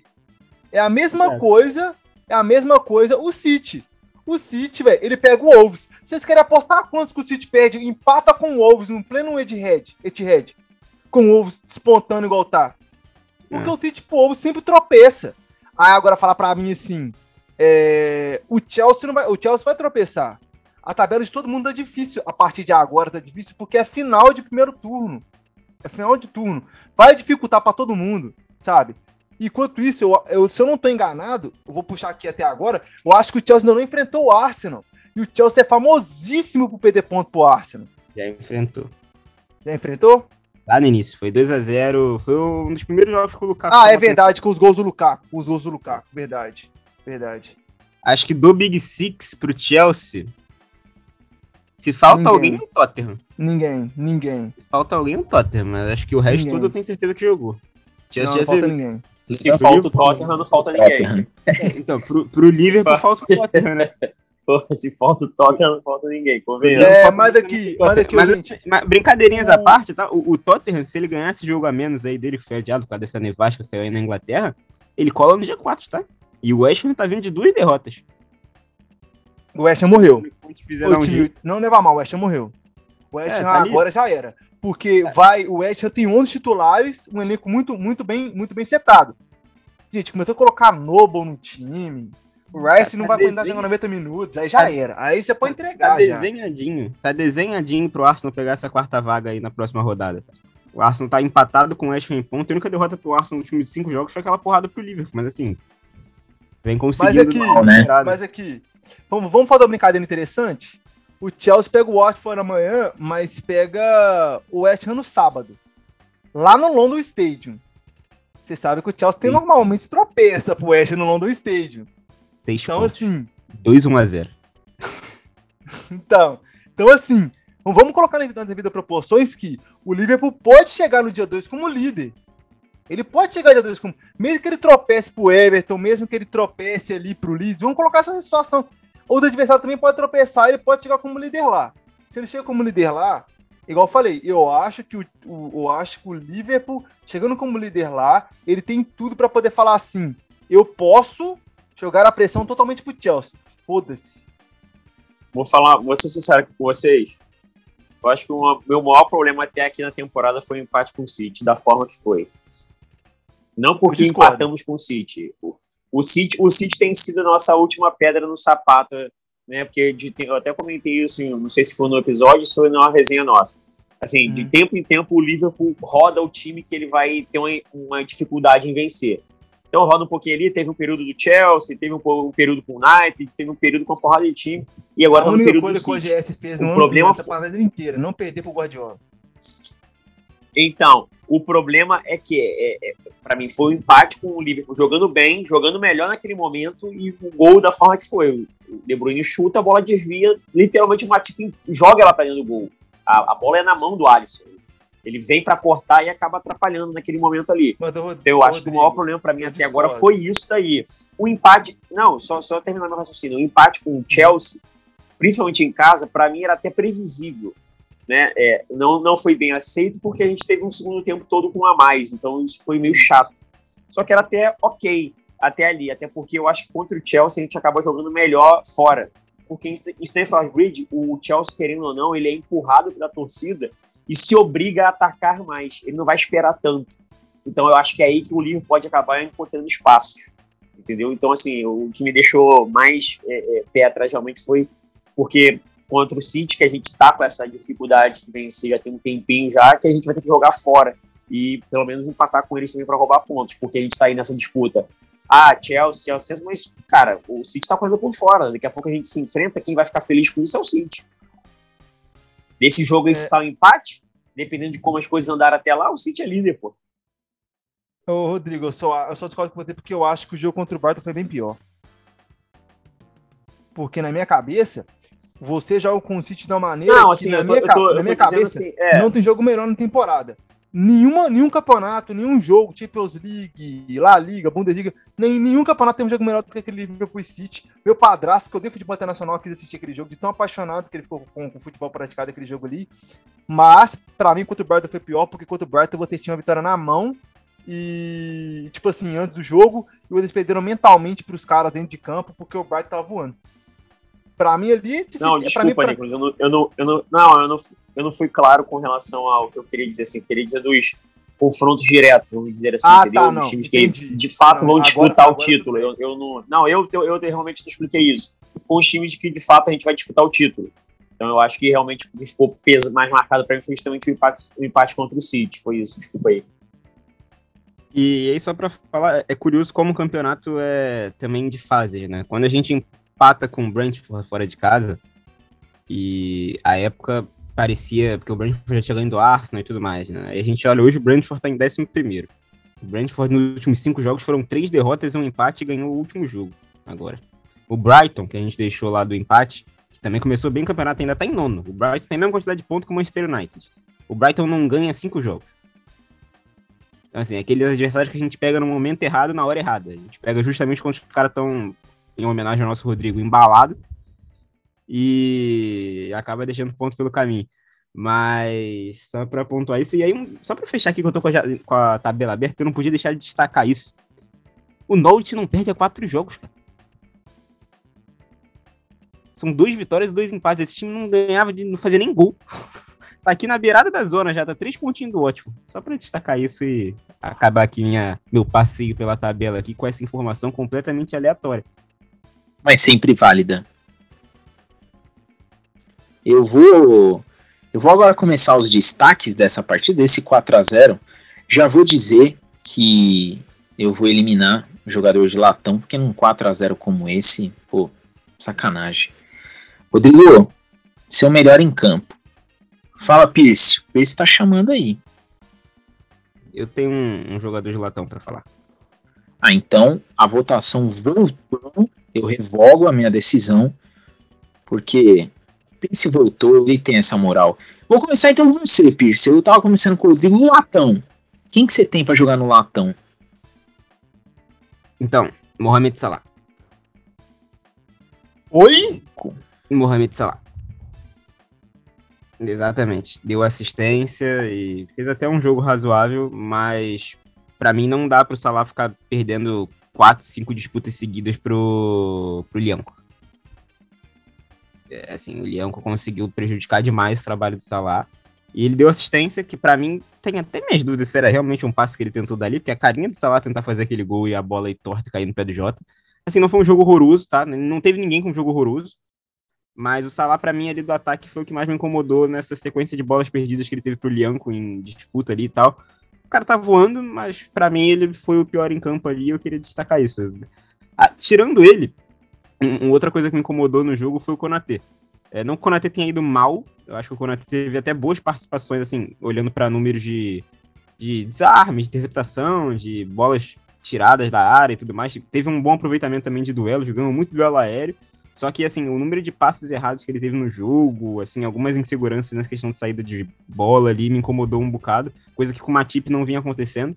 Então, é, acho curioso os momentos em que o Klopp resolve colocar o Konatê, momentos, assim, específicos que ele ganha a vaga do Matip e às vezes eu não entendo muito bem por que, que ele não tem a sequência e por que, que você coloca ele sem ter a sequência e às vezes pode acontecer isso. Foi num jogo de um 4 a 0 mas se uma daquelas bolas que ele dá uma entregada ali na saída, toma um gol, o cara fica marcado por isso num jogo importante. Então, só para destacar esses dois nomes aí, o Salah eu vou colocar porque o Salah tá voando, então um jogo em que ele vai abaixo eu acho que chama mais atenção. E vai abaixo na minha opinião, que eu sei que a maioria nem comentou isso. Não vi ninguém falando disso no Twitter, mas pra mim me incomodou essa sequência de bolas perdidas pro Lianco. E o Konaté nessa questão da saída de, de jogo, assim mesmo, acho que me incomodou um pouco essa saída de bola dele. Defensivamente eu achei até ok mas a saída de jogo me incomodou. Autenticidade é tudo. Que isso? Rodrigo, vou aproveitar e você, depois dessa. Pô, que análise. Vou te falar, viu? Qualidade nesse podcast aqui exala. É, seu jogador de latão, Rodrigo. Cara, difícil, assim. Não, não vou aprofundar com relação a, a qualidade que o Pierce acabou de destacar aí, a disputa de bola com o Lianco, do Salah, mas os erros de passe do, do Konatê, eu acho que é um pouco também um pouco da, da questão da rodagem, né? Ele tá começando a jogar agora, ter mais frequência, mais minutagem, etc. Ele vai entrar no ritmo ainda de Premier League. Eu acho que isso tudo também acaba é, ajudando no amadurecimento do atleta. Então, acho que é até me incomodou tanto, não. É difícil até, cara, achar assim, um jogador, ah, nossa, tem um jogador abaixo ali, etc. É, eu, se tiver que escolher um menos pior aí, eu botaria no Manezinho. Manezinho vem oscilando, né? Ele vem atuando bem, aí mete um gol ali, aí daqui a pouco ele some um pouco, aí dá uma assistência e mete um gol aqui, etc. Mas é, eu tô sentindo mais falta daquele manezinho mais insinuante, aquele cara que parte mais para cima, é, já tem já um bom tempo que eu estou reclamando daquele corte que ele dá para o meio, chuta para gol, ele não, não procura mais isso. Ele sempre corta para fora para poder buscar a linha de fundo e cruzar a bola para trás. Então eu acho que esse tipo de coisa poderia voltar a ter um pouco mais de, de fome dele, já que o Salah a gente reclama tanto que o Salah é tão fominha, né? Mas eu acho que faltava um pouquinho dessa fome também no Mané, para ele voltar a ter esse jogo mais solto dele, de tentar no um contra um e tentar arriscar de fora da área justamente aquilo que o Danny Boy sempre falou que eu sempre pedi. O Maneira, pô, até duas temporadas atrás, ele tinha, sempre tinha porradão de fora da área, da meia-lua, da entrada da área ali, sempre cortava para dentro e chapava, né? Então, assim, tô sentindo um pouco de falta de, né, de, de, dessa qualidade dele. Acho que tá se perdendo muito no, no jogo coletivo que o Klopp e o Liverpool implementa, mas tem momentos que tu, porra, cara, parte pra cima, tu consegue, tu sabe, entendeu? Então, eu votaria no Manezinho. E você, Nick? Latão. Eu acho que esse ponto, esse ponto ofensivo que o Daniel levantou, não tinha lembrado disso, mas para mim vai ser o Konatê. É, é, extremamente importante os zagueiros do Liverpool saberem jogar com a bola para também aliviar a situação do, do Van Dijk e também porque ele saindo com a bola ele é muito bom. Ele sabe virar jogo, ele sabe dar passe vertical, e o fato dele estar tá abaixo nessa situação contra o Salvento, no caso, é complicado, porque é um jogo que ele tem, querendo ou não, é igual a gente falou, não pode, não pode ter ninguém abaixo. Jogo contra o Southampton, é, igual foi contra o Porto, não pode ter, não pode ter ninguém abaixo, não pode. A verdade é essa, porque são jogos que ele vai dominar o jogo inteiro. Você vai ter N oportunidades de desvirtuar e ter esse momento ali por conta da situação que o time, o time adversário se encontra. E ele não, ele não, ele não, não demonstrou quando teve a oportunidade, não demonstrou essa, essa, essa, essa expertise, esse, esse desejo de estar diferenciado. Então, o meu voto de latão vai para ele. Esse melhor em campo. É, Diogo Jota. Três destaques em Diogo Jota, o Van Dijk e o Alisson, mas acho que o Alisson foi bem importante. Se o Alisson não tivesse num dia inspirado, acho que a gente podia ter tomado uns golzinhos ali que ia complicar a vida. Mas eu vou ficar com o Jota, cara. Dois gols. E, ano baixo. Participação bizarra dentro do jogo. É, a, a, constância física dele de pressionar e tudo mais é, é bizarro também. Tanto que acho que é por isso que ele é sempre um dos primeiros a ser substituído de trio de ataque. Foi de novo nesse jogo, né? O único do trio de ataque que saiu, inclusive. Mas Diogo Jota, cara. É impressionante o quanto um, uma mudança de time pode fazer bem, bem para um jogador. Né? O Jota não era titular absoluto do Wolverhampton. E agora ele tá aí, já tá aí com sete gols na Premier League, é, vice-artilheiro da competição, tá atrás do Salah, que é de outro mundo nesse momento. Mas inspirado Diogo Jota. Rodrigo, botão, seu botão vai para quem? É, meu, jogador de, meu jogador de botão vai pro Joguito Jota. Acho que ele mereceu. Tem jogado bem, realmente. Tá, tá fedendo a gol. É aquele tipo de jogador muito insinuante, muito agudo para chegar e marcar e finalizar e tá sempre bem posicionado. E volto a destacar que é um maluco que, por mais que ele seja anão, tem uma impulsão sensacional e sempre tá incomodando e até metendo alguns golzinhos de cabeça. Né? É interessante isso. Então tá na fase boa. E fazer uma menção honrosa, mais uma ótima partida do Thiago, né? Jogou muito bem, fez o golzinho também. Chutou ali, deu uma penteada na bola, lembrou até o pai aqui jogando pelado aqui no Rio de Janeiro. Que isso, que penteada, hein? Tipo eu. O Orlando sabe o que eu tô falando. Ô, ô Nicolas, é, eu vou, vou deixar para você agora. Depois dessa, dessa, desse momento autoestima, né? Esse momento confiança, nada como autoconfiança. Seu melhor em campo aí, jogador de botão. Depois do Rodrigo fala que Carioca não é odiado em BH. Olha essa palhaçada que eu tive que assistir, velho. Me ajuda a ajudar ele, gente. Tá difícil. Nicolás, Oi, mas eu, fa você eu falei que não é ponte aérea pra ver o Rodrigo jogar. Não, eu tô suave, eu tô suave. Já, já, já, basta, já basta ter que ver o Brasileirão já. Não quero ver outro Pablo, Pablo Carioca, não, tô suave. É... Nesse... Já, já, já, ô Nicolas, já, já é. tem o, o videozinho da minha caneta que eu li na pelada lá, lá no nosso grupo do WhatsApp. Após episódio, tá. vou mandar lá pra ti, hein? Tá, beleza. Aguardo ansiosamente. Nu, vou nem dormir. Pode falar, Dani Boy. É, só pra. que eu tinha falado do Salah, só que eu tava falando meio de cabeça e não tinha pego os números, né? Só pra trazer, abrir uhum. aqui o Sofascore aqui, pegar. O Salah teve assistência, né? Foi aquele lance que eu falei do que ele dá o assistência pro Jota, mas assim, ele não acertou o gol com nenhum chute, ele estou duas vezes para fora e duas vezes o chute foi bloqueado. Ele tentou dois dribles e não acertou nenhum. Ele teve 65% de aproveitamento nos passes, acertou 20 de 31. É, não ganhou nenhum duelo aéreo dos seis que tentou, ganhou 3 de 7 no chão ficou impedido uma vez, cometeu três faltas. Então, assim, os números realmente não são. Abaixo, bem abaixo. Melhores. Mas ainda assim foi, por exemplo, no SofaScore que ele tá com nota 7, é o que eu falei, não é que ele foi mal, horroroso, mas. Pro Salah ele foi abaixo. E dentro do que foi o time na partida também. Igual eu falei. Sendo uma partida é, que o time inteiro tava muito bem, então por isso que eu votei nele, só pra justificar e. Ele não, ele não aproveitou as oportunidades positivas que o time gerou pra ele. Fácil. Só lê, só lê os números do Salah correto, que esses daí que você leu são do Vitor Bueno. Por favor. Véi, para de falar do São Paulo nesse podcast. Vai, Nicolas. Melhor em campo. É... Melhor em campo. Diogo Jota, né, gente? Eu falei que não tem o Thiago, porque o Diogo Jota tá voando, né? Pelo amor de Deus. Se o Firmino não fosse o Bob, o Firmino não fosse a peça fundamental do clube, eu poderia falar. Se fosse qualquer outro. Se fosse Gabriel Jesus, qualquer outro cara aí que tivesse desimplodindo aí e tal na Premier League, ia comer banco pro Jota, porque o cara tá voando. O cara tá fazendo as quatro posições do ataque, aparecendo nos quatro lados do campo, para marcar, tá pressionando e tá incomodando o zagueiro que tem um dobro do tamanho dele, falando assim: ô, você pode dar do meu tamanho aqui, mas eu dobro da sua qualidade, tá? Me, tenta me, só tenta me parar, porque conseguir você não vai. Ele tá fazendo isso, tá tendo um sucesso absoluto. É, grande partidaça dele. Ao contrário do salário do Konatê, ele abusou das oportunidades que foram geradas para ele. E Cirilo despontou no placar. É, é, faro de gol dele. Menino tirando gol. É, grande contratação. Pegou a peixe banana do Wolves e tá, tá, tá, tá desimplodindo aí. É grande sucesso. Tem como não. Melhor de jogo, melhor jogo tem que ser ele. Eu vou aproveitar aí e manter a nossa tradição de dicas, né?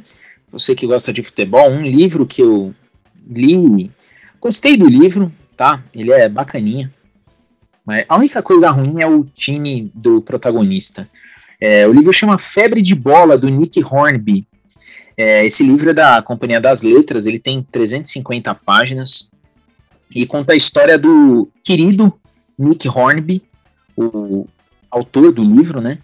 Que com 11 anos de idade ele foi levado pelo pai dele para assistir um jogo. E o pai dele queria assistir uma partida de futebol aleatória e levou o menino para assistir o Arsenal, quando o Arsenal tinha alguma importância, né? Enfim. É, e o, o garoto, ele foi assistir o jogo, né? Ele estava triste porque os pais tinham acabado de se separar e tudo mais. Ele foi curtir o evento com o pai dele. E ele ficou simplesmente fascinado pelo esporte, pelo jogo.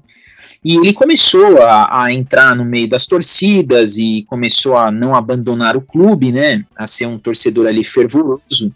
E, e o livro conta muito sobre essa paixão que a gente nutre pelas equipes quando a gente, desde criança, é inserido nesse meio.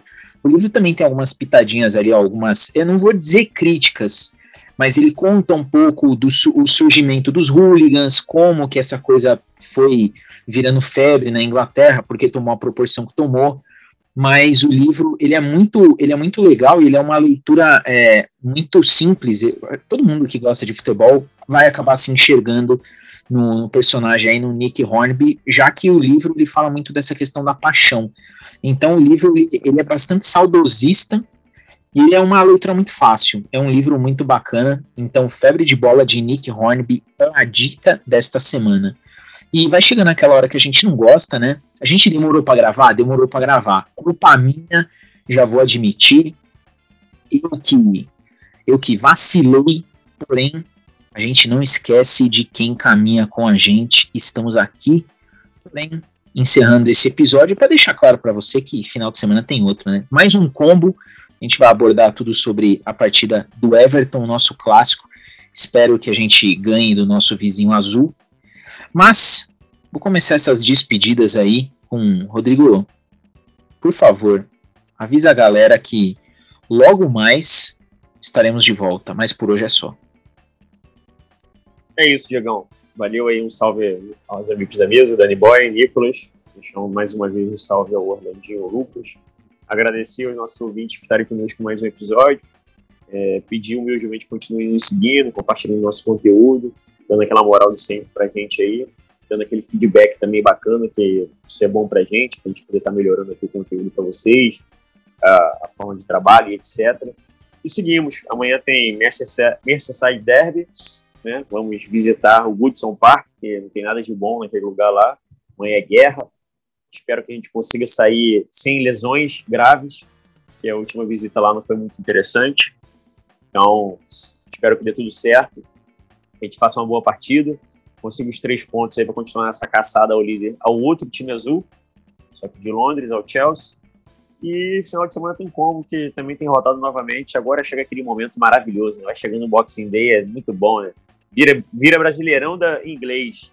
É jogo final de semana, meio de semana, dois, três dias tem jogo, e daqui a pouco tem jogo um dia, no outro dia capaz de ter sub-15 jogando, porque tem que ter jogo. Isso é maravilhoso demais. Pra gente, para nós torcedores, é muito bom. Pro espetáculo em si, pros profissionais que lá estão, é meio complicado, porque é um desgaste absurdo. Mas seguimos. Forte abraço a todos e valeu chegou sua hora. Aliás, já deixa os nomes dos nossos dois ouvintes aí que deram feedback no Pente, que eu vou agradecê-los nominalmente. Chegou sua hora, Pierce. Avisa a galera que por hoje é só. É isso, episódio legal, duas vitórias. Como o Rodrigo já falou, amanhã é dia de Merseyside Derby. Confiante? Nunca, mas quem sabe aí, né? A gente fale de duas vitórias no próximo podcast. Já falei que para mim vai ser 2 a 2 que é a carinha do Liverpool se tropeçar. Mas quanto aos nomes lá que eu citei no início, a Samara ba Babo... Bab... É, deve ser Barbosa, né? Tá Samara Barbosa no, no, no, no Twitter, mas deve ser Barbosa. É... E o Ronaldo Bosculo. Os dois falaram lá, o Bosculo pela DM do Twitter e a Samara comentando uma publicação nossa mesmo. E aí lembrar para Samara que o episódio vai estar tá fixado lá no, no nosso Twitter, sempre fica lá o episódio, provavelmente a partir dali da, da, hora do almoço, mais ou menos, que vai ser quando eu vou chegar em casa. É isso, agradecer. Foi bom estar tá, tá de volta aí depois desse ato aí de, de podcast até a próxima. vou agradecer aí, dar um beijo no coração da Samara e do Ronaldo, certo? E do Ronaldo que deram feedback aí. Por favor, mantenha o feedback do som, porque agora tá ajustado, agora tá bonito. E dizer que não percam os nossos episódios. Samara, fica fixado mesmo lá no nosso Twitter. E sempre que você falar assim, poxa, saiu episódio novo, corre lá no nosso perfil e vê que o episódio fixado é o episódio atualizado. Nick, sempre bom ter você aqui, Nick. Sensacional, figurinha espetacular. Chegou sua hora de avisar a galera que você não zica o Liverpool, que você torce para ter jogão, que você gosta de estar aqui com a gente, Nick. Avisa que final de semana tem mais. Então, mais uma vez agradecer a oportunidade né, de estar falando de futebol internacional, que é uma coisa maravilhosa. Obrigado, Rodrigo. Obrigado, Diego. Obrigado, Daniel. Um salve para Orlando e para Lucas, que não puderam estar na mesa hoje, mas parte importante das resenhas e entendimento do que acontece na temporada. É... Eu não acho que vai ser duas vitórias, não, né? Porque. Eu não, vou, eu não vou falar que vai ser duas vitórias, como eu torço pro United, né? Não, tô brincando.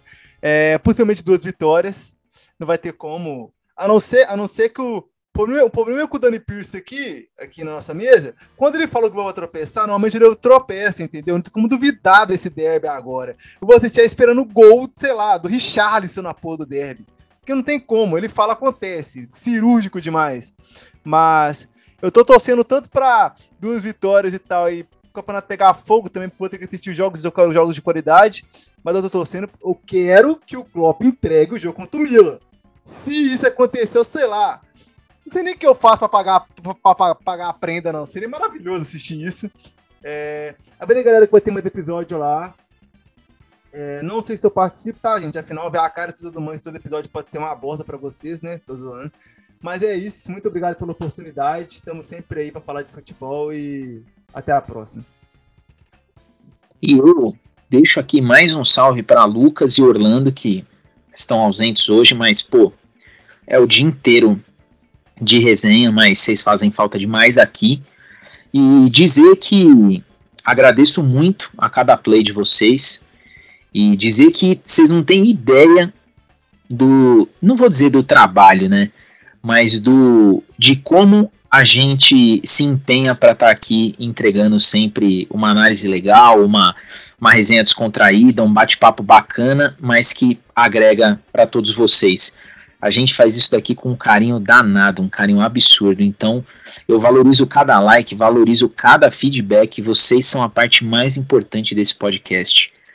Eu me despeço agradecendo cada play que vocês dão. A gente está chegando nos 10k, hein, Rodrigo? Acho que você já até mandou o vídeo dos 10k, né? Você já mandou. Você já mandou dos 20k. Você é um monstro ia fazer uma crítica aqui. Você sabe que crítica que eu ia fazer, mas eu vou deixar para lá, porque aqui é tudo nosso. É, agradeço muito o play de cada um, agradeço a presença, agradeço as DMs, as interações nas redes sociais. Não deixem de nos seguir, dar aquela engajada lá no Face, que a gente teve aquele problema. É, a Somos Livre tá diferente, né? O que roubaram da gente fizeram um estrago lá, mas a gente segue firme e forte. É, e a gente conta muito com vocês aí para seguir em frente e recuperar todos aqueles nossos seguidores. Eu, Diego, me despeço de vocês. Fico por aqui, deixo beijos no coração e fui!